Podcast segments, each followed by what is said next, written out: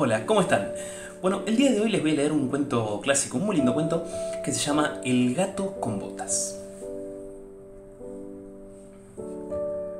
Había una vez un molinero que tenía tres hijos.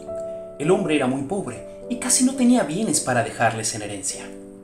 Al hijo mayor le legó su viejo molino, al del medio un asno y al pequeño un gato. El menor de los chicos se lamentaba ante sus hermanos por lo poco que le había correspondido. Ustedes tienen más suerte que yo. El molino muele trigo para hacer panes y tortas y el asno ayuda en las faenas del campo. Pero ¿qué puedo hacer yo con un simple gato? El gato escuchó las quejas de su nuevo amo y acercándose a él le dijo, No te equivoques conmigo. Creo que puedo serte más útil de lo que piensas, y muy pronto te lo demostraré. Dame una bolsa, un abrigo elegante y unas botas de mi talla. Yo me encargo de todo. El joven le regaló lo que pedía porque al fin y al cabo no era mucho, y el gato puso en marcha su plan. Como todo menino que se precie de tal, era muy hábil cazando y no le costó mucho esfuerzo atrapar a un par de conejos que metió en el saco. El abrigo nuevo y las botas de terciopelo le proporcionaban un porte distinguido, así que, muy seguro de sí mismo, se dirigió al Palacio Real y consiguió ser recibido por el rey. Majestad, mi amo el marqués de Carabás le envía estos conejos, dijo el gato. Oh, muchas gracias. Dile a tu dueño que le agradezco mucho este obsequio.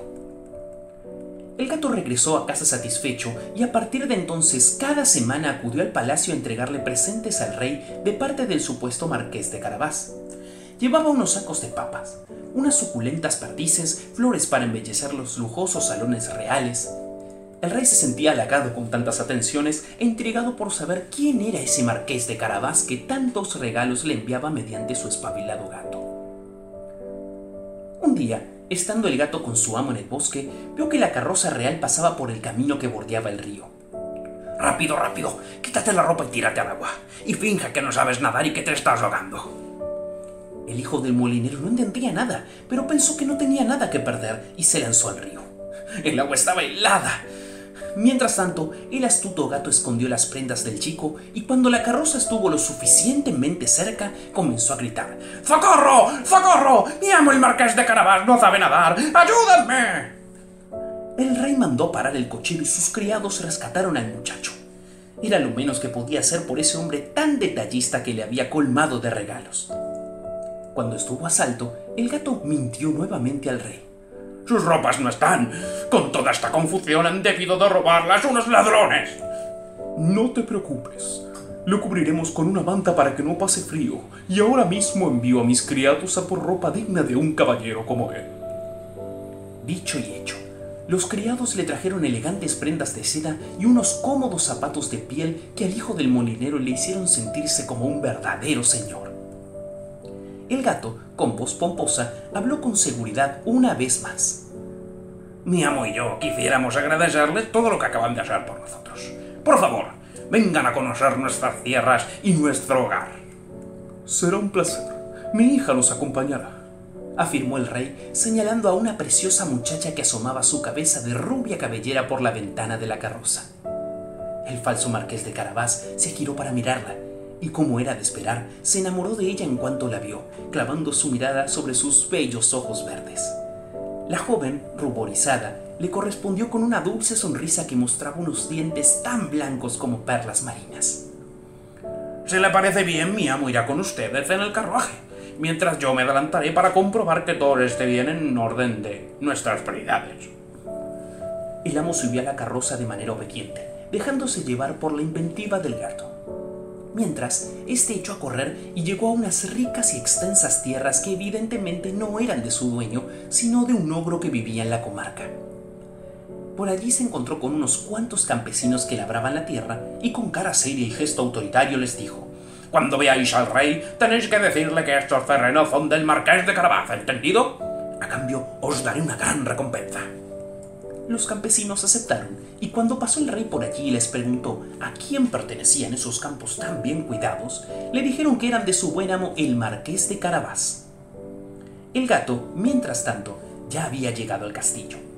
Tenía que conseguir que el ogro desapareciera para que su amo pudiera quedarse como dueño y señor de todo. llamó a la puerta y se presentó como un viajero de paso que venía a presentarle sus respetos. Se sorprendió de que, a pesar de ser un ogro, tuviera un castillo tan elegante. Señor ogro, es conocido en todo el reino que usted tiene poderes. Me han contado de que posee la habilidad de convertirse en lo que quiera. Has oído bien. Ahora verás de lo que soy capaz. Y como por arte de magia, el ogro se convirtió en un león. El gato se hizo sorpre- sorprendido y aplaudió para halagarle. Increíble, increíble, nunca había visto nada igual. Me pregunto si es capaz de convertirse usted en un animal pequeño. No lo sé, como pequeño. Un ratón. ¿Qué ha dicho usted? ¿Acaso dudas de mis poderes? Observa con atención. Y el ogro, orgulloso de mostrarle todo lo que podía hacer, se transformó en un ratón. Sí, lo había conseguido. El ogro ya era una presa fácil para él.